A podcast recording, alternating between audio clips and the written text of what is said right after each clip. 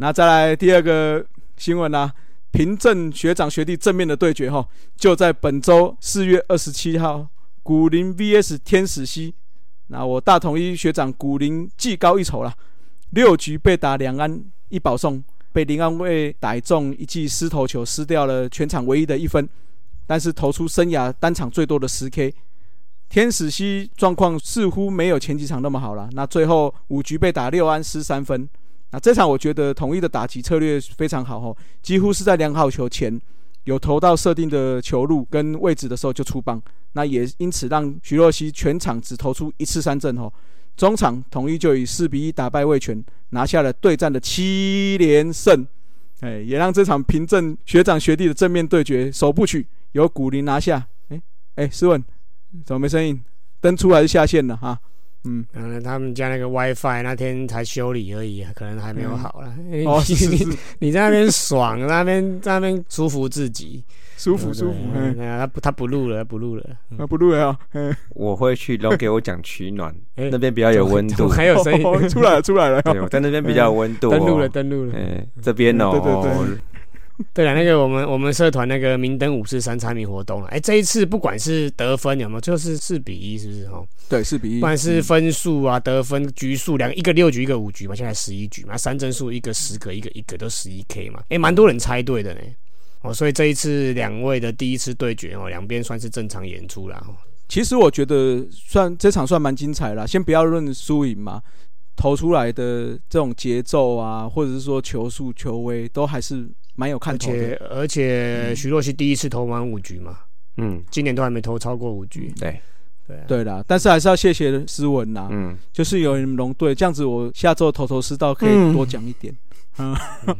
不然都觉得哎奇怪，你怎么他又他又登出了，他又登出。不是因为我上一周录一录，就会看哦，我录十几分钟，不是说好节目就是十到十五分钟左右，有没有？对啊。结果一看，哎啊，怎么斯文这一集二十几分钟是怎样啊？哎，谢谢啦，我下一集可以好好的讲一下。那我是 苦中作乐啊，我们战绩也没有很好吧？是问，你呛他啦！你说我随便讲一讲，一分钟也赢你二十分钟，你呛他快点，你呛他。也是啦，也是啦，你们人讲一分钟，一分钟就一千多人了，你讲二十分钟，搞不好也是五六百人而已。哎，没有到五六百啦，没有到五六百，对啊，接近千，还没破千而已。好好好好，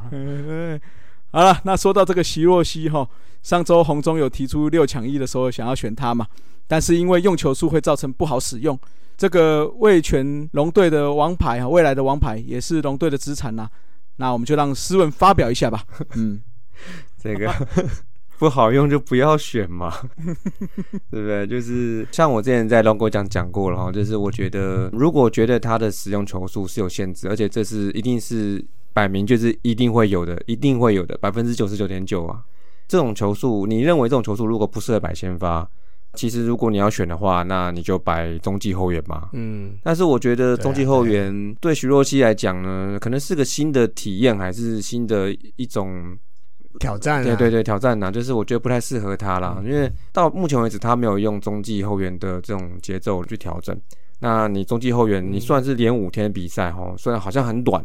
但是搞不好战况紧急之后两三天搞不好，哎又要上了哈。嗯，真正称职的中继后援，搞不好是叫天天准备的哦，所以频繁出赛是有可能的。然后他目前也还没有太多的这方面的经验值。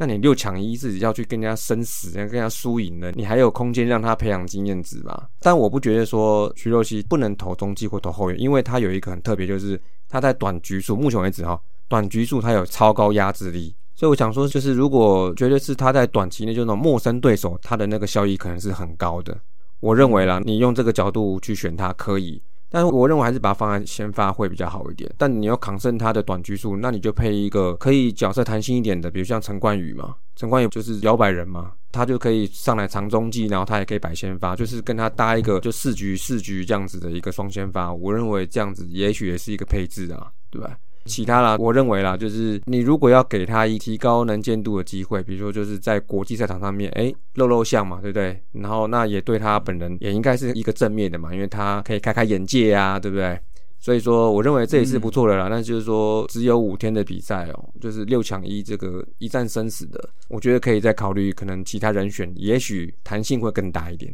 我基本上我是认同斯文说的，然后先发是可以使用双先发来使用哦。说回来，人员的组成名单如果是二十八人嘛，现在是都是二十八人，对不对？哎、嗯投手应该会落在十三人左右，所以连五天的比赛就要用到五个先发了。那再安排两个长中继，剩下六个名额是短局数的后援或终结者。这样看起来，我认为如果洪忠真的觉得徐若曦很棒，很想选他，哦，没选他我动没掉，哎，我要动，都都没掉。对不对？那我个人是觉得不会影响，反正选前就把使用条件说好嘛，就是八十球，假设是这样，嗯，哎，就讲好，最后选的就依选好的条件来用。那选前如果谈了，觉得哦八十球不好用啦，哎不好用，那不选我觉得也没关系嘛，对不对？那说实在的哦，话说回来，以前旅外选手不是也是球团一堆规定吗？对不对？说什么只能隔几休几，只能投几球。中华队不是还是选的很高兴吗？嗯，啊，怎么中职选手就来个保护条件？一堆人就说什么哦不配合啦，为权百态啦。我是觉得不要这样子跨卡基博啦，哈，对不对？嗯，对啊，我觉得我我个人也是觉得定位跟角色，然后在出发前或选人前讲清楚就好了啦。两个的说法我都蛮同意的，不管是假先发啊、双先发或者是长中继啊，都蛮同意的。可是就讲好了，嗯就讲好说，例如说第一场是王牌嘛，第二场是王牌。那好，我讲过第三场你可能是第二个、第四局准备的，那你可能要投到第六局，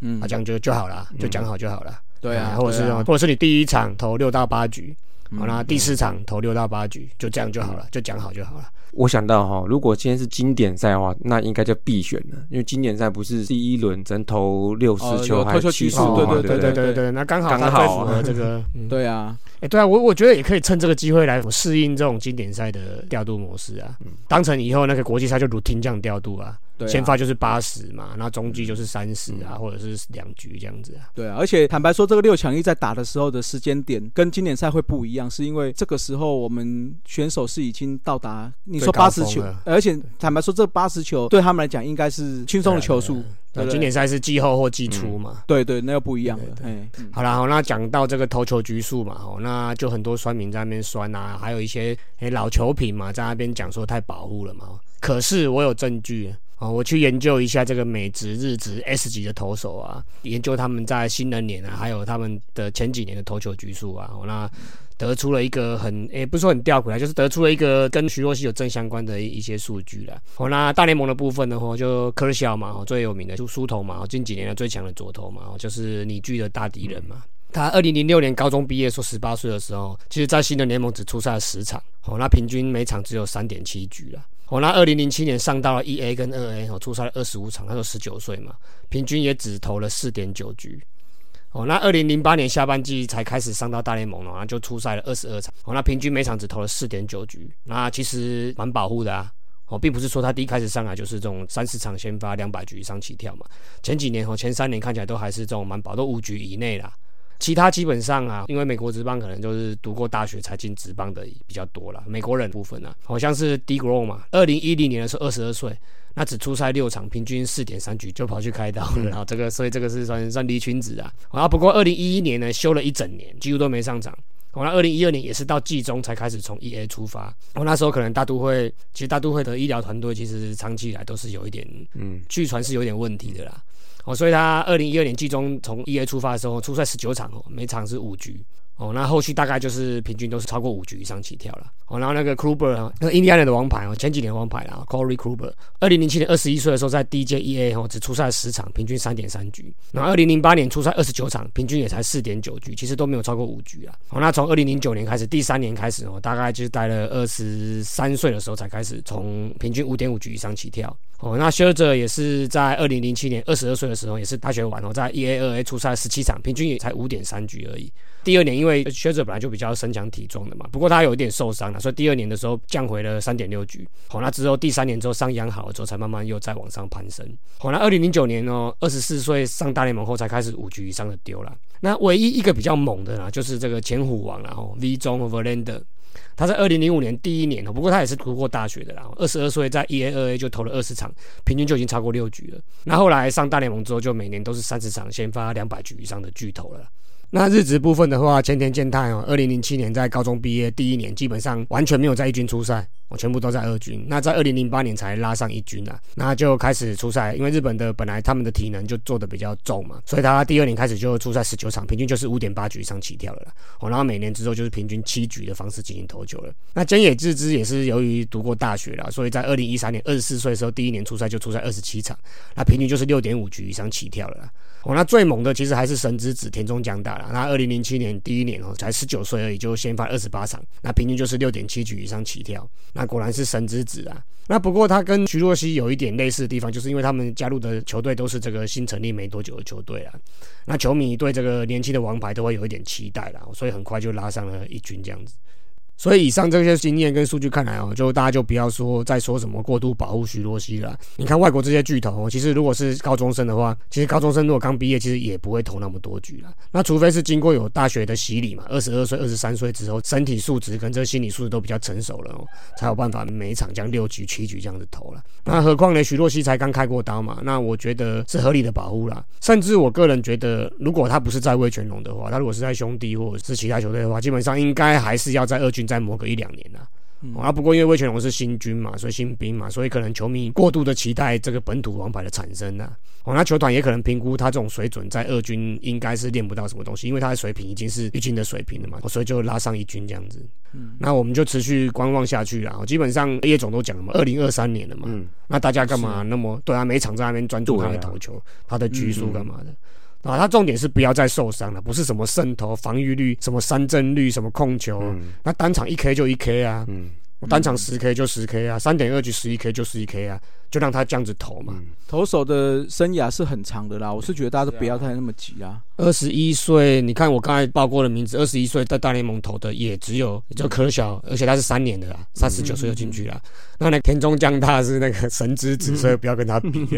那不一样了。好了，那这篇文章详细的一些数据跟内容，我有放到运动世界上面了。那有兴趣看细项的，就还有表格的哦，图表的，就再自己去看吧。好，那刚刚讲到卫权嘛，就要讲一下。魏权羊头布里汉在我们录音的昨天哦，花莲球场登板先发，那也是离台前最后一场投球的任务，对统一师投了五局失一分，所以防御率从赛前的零点四五回升到零点六零，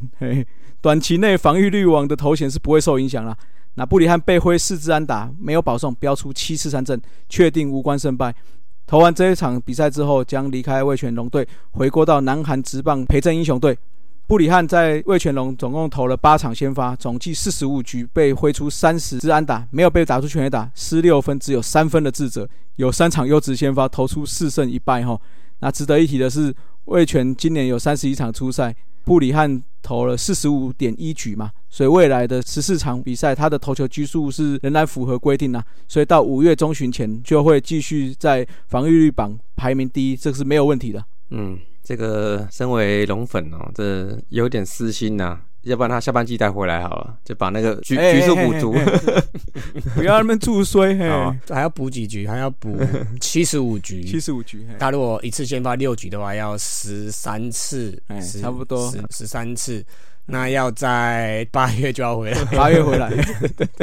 不要注岁，不要注岁啊！不要注岁，不要注岁。这个哦，这不遗憾哦，其实我觉得他算是一个不错，就是说他让龙迷哈也是要认清事实的，就是说杨绛哦，现实面啊，哦来来去去的哦，这其实要平常心的，我认为。而且你也没跟人家全场，对啊，对啊，对啊，所以你没办法。对啊，所以说这个是在场演伤嘛，所以我认为他的离去，我觉得太强了啦，就是会让球迷觉得说哇，有这种杨绛真好，但是呢。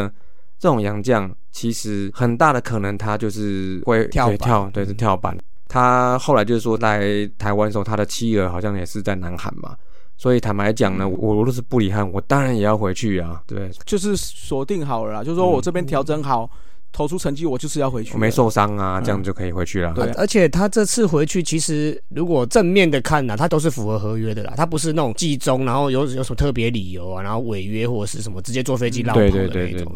他就是合约到四月底嘛，那他就一场一场照轮子投。对啊，嗯哼，然后投完那边合约生效就回去，然后这样合理啊。嗯，对啊，就像我们换工作一样嘛，事先预告啊，点离职单啊，时间到了，嗯，那就就走了，对啊。而且我觉得魏全农民会这么不舍，是因为他的成绩太优秀，真的太优秀了。对啊，那我觉得某一种原因是因为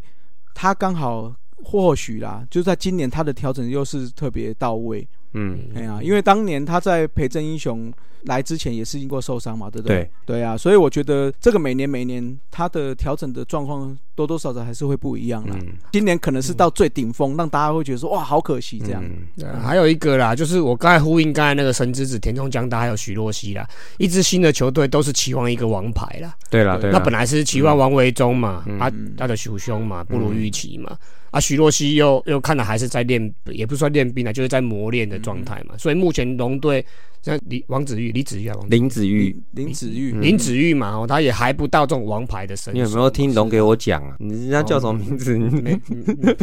林秋 嘴啊，不，还好不是姓布啦，哈，布子玉啊，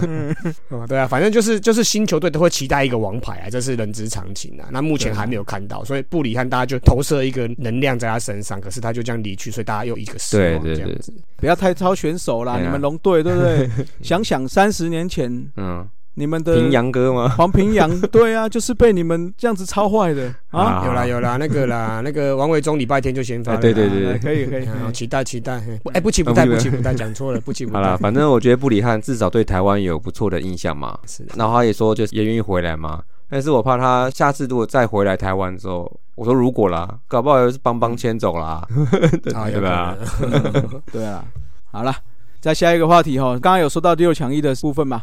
那六强一的话，旅外选手的征召又变成是讨论话题啦。啊，我个人是觉得吼，要这些旅外选手回来，又是飞行又是隔离吼，真的是不太必要啦。中职的本土选手真的可以自立自强吼，以这几年的进步的程度，再加上在自家打吼，全中职的阵容，我是觉得还是有一拼的能力吼。坦白说，晋级大家很高兴，但是六强一的队伍都不是泛泛之辈嘛，所以我认为球员如果认真打，我相信最后即使没有晋级，吃了锅贴的话，觉得球迷还是会接受的嘛。哎，那再来真的进军了东京奥运，届时再来征召这些旅外球员来做替补，也是可行的方式嘛。嗯那大家要想到一件事吼，就是说去比赛势必要打疫苗，但是打与不打之间吼，这个我们是要尊重球员个人的意愿嘛。出不出国这个风险也是要尊重球员本身的个人意愿，还有球员家人的想法。毕竟球员去面对的不只是比赛啊，更多的是要到日本去面对的这些疫情的风险嘛。嗯你看，像我去年因为工作要出差去韩国，那公司也是要得考量到我个人的想法，还有家人的担忧嘛。所以老话一句啦，就是球迷还是要多多换位思考啦，多站在对方的角度想一想嘛。嗯，是啊，我自己工作也是因为疫情的关系嘛，也会一年半没有出差了。那现在就是靠一些康扣啊来执行一些专案跟讨论啊，哎、真的是要换位思考啦，多帮别人想一下啦。我、那个用键盘打一打很快啦，哦，但实际上遇到状况哦，自己本身遇到的话，其实还是要深思熟虑啦。这个出去跟回来之间吼，真的不只是我刚刚讲的球员本身跟家人的问题，嗯而是说最近又发生的桃园机师的问题嘛。啊，对啊，疫情对啊，你这些球员回来了，如果不幸真的有所谓的感染，那影响的就是整个运动界，甚至是如果有传播，就整个台湾了，嗯，对不对？所以我觉得哦，大联盟的不要乱跑，在日职上一军的也不要勉强哦，除非除非你真的是不上不下的没球打，除此之外，我是觉得不要接受征召比较好。啊，虽然我们有一些个人立场嘛，这样刚听下来哦，但是我觉得长官们不能有太大的个人立场哦，要以大局为重。所以对于可能参加的选手们哦，就是像光头提，就是说你甚至可能会去打奥运的选手来讲，不管你是能不能去，首先要做的事情就是确保大家的健康嘛，对不对？对对，所以我看了一下东京奥运棒球六强一的最后资格赛六月打嘛，然后台湾队的六十三位大名单球员，然后跟十名教练，确定会是在这个礼拜天哦，五月二号晚间施打这个武汉肺炎的 A Z 疫苗，大名单就要打。对啊，因为啊，因为你对啊，会有替补。哦，还有那个啊，还有期间哦，那个期间疫苗的期间生效期间。对对对对对对对。所以他先打嘛。那但是他先打之前，就像刚刚讲，就是要看个人意愿的。所以现在目前初步统计，有大概是有差不多一半的球员跟教练都愿意打，也就是说有一半的人不愿意。对啊刚才那个新闻出来了，那个大联盟确定说四十人不能放心打六强一了哦，所以这个林志伟跟张玉成是啊那 OK 不会啊考虑考虑啦，嗯，对，不可能的。刚刚讲到五月二号嘛，就是五月二号他们要是打疫苗，但是在五月二号这礼拜天有两场比赛嘛，时间都是下午两点五分开打嘛。那一场就是天母龙象嘛，一场就在新庄邦斯嘛，只有桃园当天休兵嘛。所以副署长洪志昌哦表示说，目前敲定大名单的六十三名选手跟十位教练，只要有意愿的，那就是在礼拜天的晚上来打这样子。那选这个时间也是因为说，因为礼拜一是休兵嘛，因为你打疫苗之后的话，基本上都会有一些副作用。嘛，可能会有身体一些些微的不适，这样，那每个人不一样，所以说可以让试打疫苗的选手，如果你下礼拜还有比赛的话，至少还有一天的时间，算是做一个休息嘛，或者一个缓冲。这个讲到那个啦，讲到刚才换位思考的那个问题啦，吼、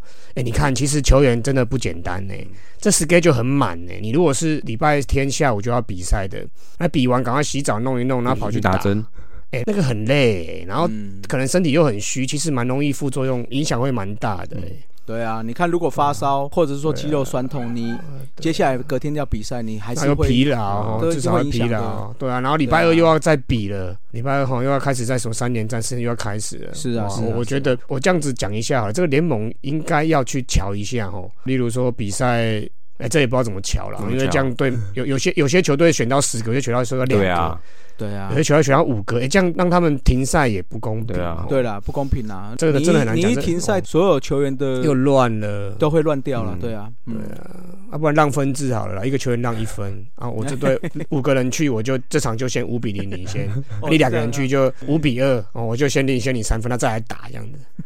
啊，拉赛拉赛啊，哦，不过这个打这疫苗，说真的哈、还是要社会各界的互相协助了哦。我再看一下哦，但我记得医院礼拜天是没有带门诊的吧？那你去哪打针？特案特案，所以说，好像指挥中心呢，好像特别情商，因为当天两地都在台北嘛，然后他请商和平医院在周日晚间请医生来开个门诊。那届时呢，像刚刚讲的，就是有差不多一半的球员跟教练他们会来接种疫苗，就不会公开是谁要打谁不打嘛，这碍于隐私部分嘛，就不会公布名单。所以，但就是只透露有一半的人会打，但是有一半人的不打。那不打的那些人，他是愿意去打比赛，还是不愿意打比赛？对不对？就很难讲嘛，对不对？哎，这个就所以我刚才讲嘛，那个职棒联盟，哎，这个也不知道怎么讲哦，是职棒联盟还是棒协还是什么要去瞧，不然选手也是无辜啊，对啊可是你不嗯打，到时候选或不选，如果他不打，你要让他去吗？对啊，很奇怪，都有这个风险嘛，都是风险，对啊，这都是风险。对啊。嗯，好难哦。我是觉得这个就是对很难呐，但是我觉得我们还是要尊重最后的人呐，就是说他要被打嘛，嗯，哎，所以我们还是要尊重他的意愿呐。啊哎，这个讲到这个医学的部分哦，这不是我们的专业啦，哦，嗯就继续往下走吧，没 没没办法，不知道讲什么。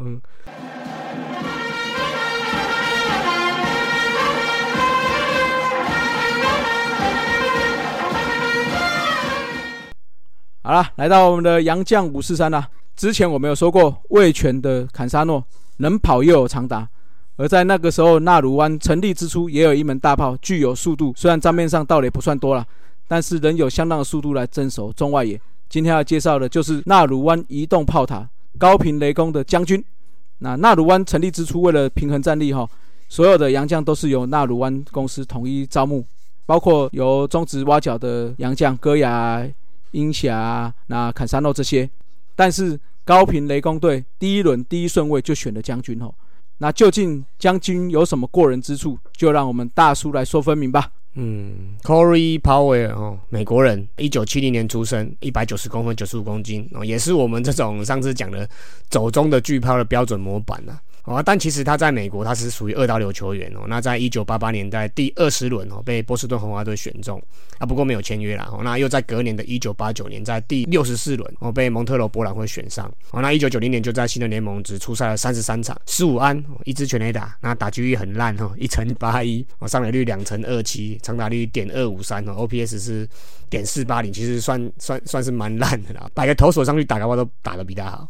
那有趣的是呢，刚才有说他是二刀流了，所以他在那个新的联盟就已经有登板十场了，九场先发哦，那三胜一败，防御率五点一六，WHIP 是一点二零四，哎，其实也算是普普了。哦，然后在一九九一年跟一九九二年在 E A 跟高阶 E A，哎，很奇怪哦，就马上就全力担任了投手。哦，一九九一年出赛了二十六场，拿下了十二胜八败，防御率三点八哦，WHIP 一点二七九，其实还算不错，先发投手来讲还算不错。那一九九二年就出赛了二十五场哦，那其中十五场先发，哦，那三胜七败，防御率四点二六，哦，WHIP 一点三零九，下滑了算是蛮多的啦。所以就在一九九三年，哎，又转回打者了哈，那就获得了很大的出场数机会了，那就一百一十五场，那一百二十一安十三轰哦，算是稍微有点起色。啊，打击率两成七九，上垒率三成二七，长打率点四三四，啊，OPS 点七六一，其实也只是普普了，所以就在隔年然后一九九四年就被转到了休斯顿太空人队。那一样了，还是从高阶一业出发了，也获得了更多的出赛数哦，一百三十二场哦，一百一十六安五轰哦，打击率是两成四二，上垒率两成九哦，长打率点三二七哦，OPS 点六一七哦，算是不太好的成绩啦。哦，那于是就在一九九五年到一九九六年就跑去独立联盟流浪啦。哦，然后在 Baseball Reference 的资料看来，哦，在一九九七到一九九九是呈现了一片的空白，因为为什么呢？因为他跑到台湾来了，我跑到这个纳鲁湾台湾大联盟了。那在台湾这三年表现着非常的凶猛。于是就在两千年的时候又跑回到大联盟的体系啦。我在墨西哥联盟的三 A 出赛，那甚至有一度还回到了波士顿的三 A 球队哦，打了三场比赛啊。不过九个打数只有一支安打，所以其实算蛮烂的。那一整年下来，我效力了两支球队了。那出赛九十三场，一百二十安哦，二十五轰哇，二十五轰算是有发挥到这个台湾大联盟那时候的长打能力了。那打击率三成二九，上垒率三成七六。然后长打率点五七五，然后 OPS 点九五一哦，那真的是蛮厉害的，就算是一个生涯年了。我如果单纯以这一年来看哦，真的可以归类到这个旅台就是神啊！就来台湾打了三年之后，回去就整个变成一管大炮这样子。那不过他就只有神的这一年哦，那隔年二零零一年都已经三十岁了，那仍然没有登上大联盟，而且出赛数锐减了，那所有数据基本上都是全面夭折，就在夭折了哦，所以最后就在这一年结束了他的职棒生涯啦。那总结九年的小联盟跟独立联盟的生涯，五百九十六场，五百八十一安，七十一轰，哦，打击率是两成八五，上垒率是三乘三四，长打率是点四四六，那 OPS 是点七八零做收了。另外，刚刚有说他是二刀流嘛，所以他投手部分的出赛也出赛了六十一场哦，五十场先发，十八胜十六败，那防御率是三点七一哦，WHIP 一点二七六哦，其实单纯看这平均数据。算是不错了哦，只是说数据比较少一点，然后六十场这样而已。好，那当然他空白了三年哦，二零零七到二零零九这三年哦，那就是到我们的纳鲁湾的台湾大联盟啦。一开始哦，光头有提到纳鲁湾成立之初哦，为了战力平衡，其实跟中职一开始是一样嘛，就是洋将的选秀嘛，基本上都是统一找洋将，然后来选秀，然后当时呢，拥有第一指名的生活雷公队。总教练是之前兄弟连霸的三根巨鹰总教练啊，他在选的时候让人跌破眼镜，没有选中职那时候过来的英夏、戈雅、瓦博再来就是他也没有选我们之前介绍过的来自大联盟的红色杀人机器三红，也没有瓦 boy，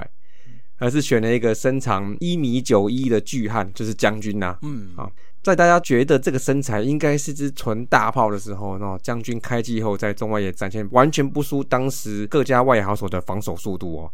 想想看哦，一个一百九十一公分的巨汉，然后跑超快的，然后范围超大的，这个跟当时算是中等身材的炮管，像戈雅、坎沙诺，因为他都不是很高嘛啊，所以我就觉得可以知道说将军他以这个身材有这个表现，让人家多惊艳。再加上将军的传球啊，哦，跟坎沙诺当时是可以匹敌的哦。所以可见呢，三根军总教练的眼光哦，是多么的独特哦。因为他之前当投手嘛，对，嗯，对，所以他背力非常好，背力应该很猛。嗯，那打击呢？哈，当然就是将军的特色了啊。在雷公三年间呢，哈，就轰出了七十五轰，总共，那就是平均一年二十五轰。但是呢，这也不是 average 哦，他就这么刚好，每年就是二十五、二十五、二十五这样。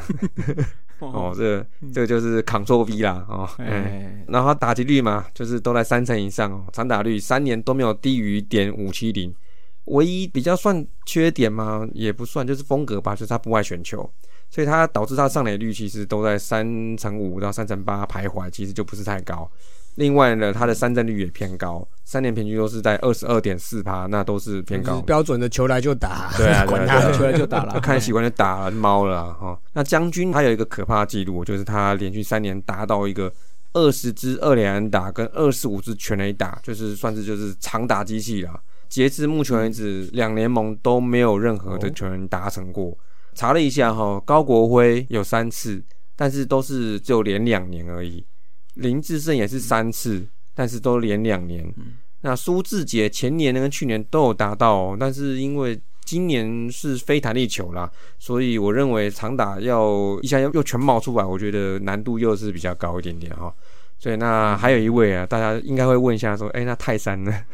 泰山哦，他其实泰山只有一年了哈，因为他就是一年二十五轰以上，所以可见将军的记录真的是很难得哦。对啊，将军他就是应该是长打打太多了，他如果是有保送或者是一些比较短程的炮，我上一垒，搞不好他也可以二十道哦。嗯，哦对，哎，我觉得他盗垒比较少也是这个原因。对啊，就长打太多了，三啊不是长打就三阵啊，嗯，没有站上一垒，没站几次一垒过。对。而且他那个时候，我记得跟路易斯两个有合作嘛，嗯，哎，好像号称叫做什么陆军打线啊，对啊，对对对对对，这样讲我想到陆军打线，对，那也是很猛嘞。其实我觉得他到垒少还有一个原因呢，因为前面是路易斯，就即使他打了一连打，对啊，你前面再有一个这么慢的，我怎么我怎么到，对不对？好了，那只可惜哈，在一九九九的九二一大地震，那吓跑了一堆洋将了，那将军当然也是其中一位啦。就这样留下了三年两百八十五场出赛，他打出了三百五十六安六十六支二垒安打七十五轰，那这个七十五轰也是纳鲁湾的史上的全垒打王哈，纳鲁湾的纪录保持人呐，也有一百九十七分打点跟二十五次盗垒，打击三围哈，三乘一八打击率，三乘七二的上垒率，你看他这个打击率跟上垒率其实没有差很多了，对，多选个几颗就四成了，干嘛不选？对对对啊，对啊。那但是他长打率是很恐怖的，点五八一哦，哎，不是 SBL 了哈，是五八一，没错嘿，所以他的总 OPS 啊，对啊，五八一，哦，那 OPS 的话是一点二七一，嚯，这个真的吓死人，哎，所以他这三年拿下的奖项有什么嘞？元年、二年的最佳九人外野手，哦，元年、二年、三年的最佳九人外野手。这个不选他会选谁？一定中的啊！啊，手背也不含糊，所以他的元年跟三年也拿下金手套。可是他只拿过一次全垒打王，就是他在台湾大联盟第三年才拿下全垒打王了。哎，因为前面有我记得是三红啊，他还有英侠嘛。嗯，对对对对对。好，所以大家对这一名纳鲁湾全垒打王外野的移动炮打有没有任何印象啊？如果有的话，欢迎大家到社团留言。那我们杨将五十三，我们下次见，拜拜。